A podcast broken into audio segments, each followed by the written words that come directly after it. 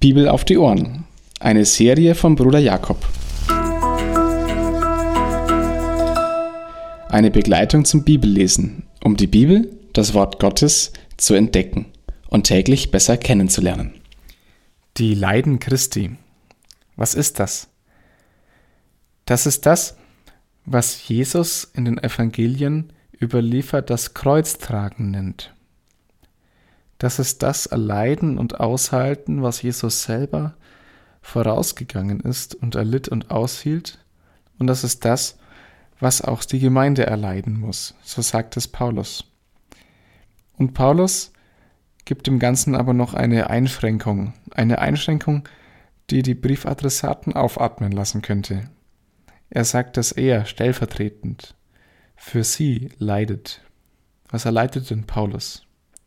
Er erleidet Angriffe, Bedrängnisse, Hass, Menschen, die den Weg mit ihm gegangen sind, den Glauben mitgegangen sind, aber dann abgefallen sind, Verrat, körperliche Gewalt, Menschen, die ihn geprügelt, verprügelt haben, die mit Steinen nach ihm geworfen haben, um ihn zu steinigen, zu töten, Mordversuche, Verführung durch falsche Propheten bei den Menschen, bei denen er war und Gemeinden gegründet hatte, Ungerechtigkeit, echte Ungerechtigkeit, von Menschen in staatlichen Gewalten, die einfach nur ihre Boshaftigkeit ausleben, und Lieblosigkeit. Hass und Lieblosigkeit von Menschen, die nicht in der Gemeinde sind und untereinander in der Gemeinde. Das sind die Leiden Christi. Das sind die Leiden, durch die auch die Gemeinde durchgehen muss.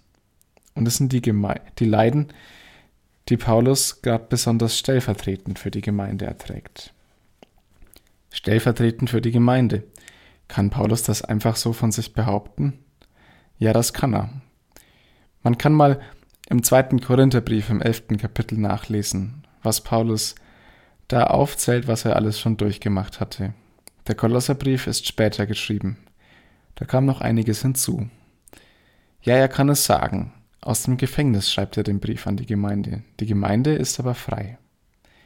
Paulus versteht sich als ein Diener, als ein Diakon der Gemeinde, als ein Diener in der Lehre. Paulus hat ja nun zu Beginn, am Anfang des Kolosserbriefs, ganz dicht Lehre aufgeschrieben. Das ist Schwarzbrot, kann man sagen. Das ist nicht so leicht zu verdauen, nicht so leicht zu kauen. Man muss öfters drüber lesen. Einer der die Geheimnisse Gottes lehrt. So beschreibt Paulus das.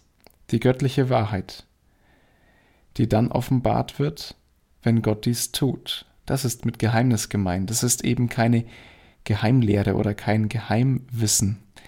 Da kommt man schnell in falsche Denkkategorien. Warum ist das kein Geheimwissen, wenn Paulus von Geheimnis sp spricht? Es ist kein Geheimnis, weil es öffentlich gepredigt wird. Allen, allen, die es hören wollen, denen wird es gesagt, was Christus getan hat, wer Christus ist und was das bedeutet für die Menschen. Und ob das dann klar und offen aufgeschlossen wird in den Herzen der Zuhörer, das ist die Offenbarung Gottes. Soweit bleibt das Geheimnis öffentlich gepredigt, aber die göttliche Wahrheit, das Geheimnis muss von Gott offenbart werden. Das Ziel dieses Geheimnis ist die Offenbarung, und zwar die Offenbarung beim Menschen direkt.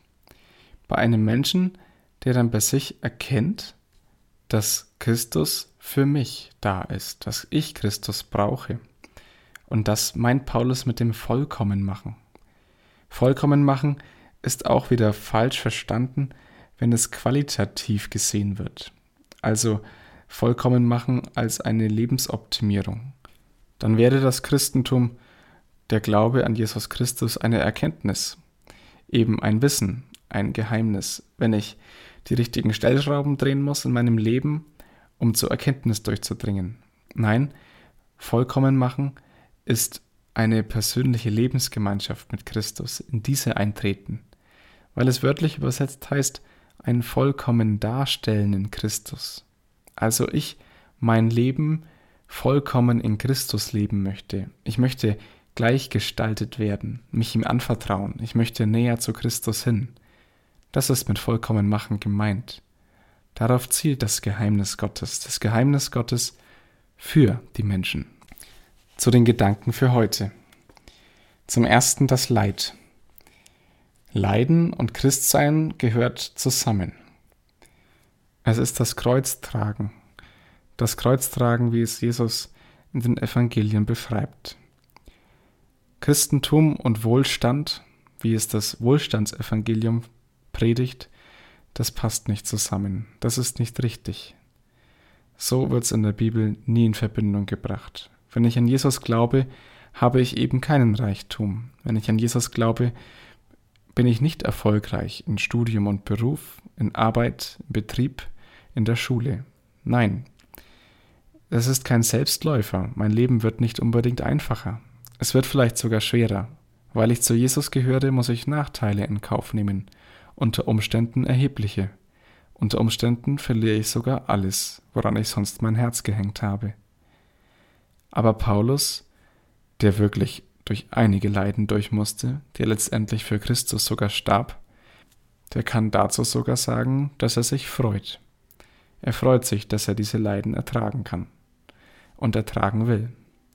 Auch diese Einstellung gehört zum Geheimnis Christi.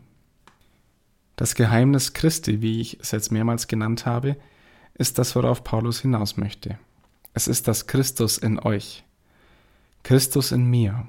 Darum geht es. Das ist der zweite Gedanke. Darauf will Paulus hinaus.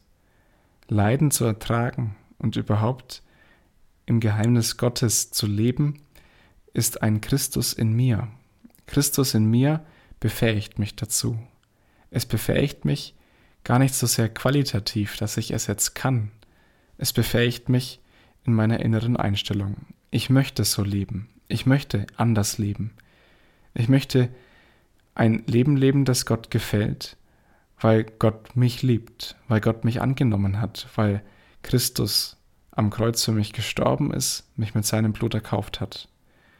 Ich möchte gleichgestaltet werden. Ich möchte mich Christus anvertrauen. Und ich möchte den Weg gehen und auch das ertragen, was Paulus das Leid nennt.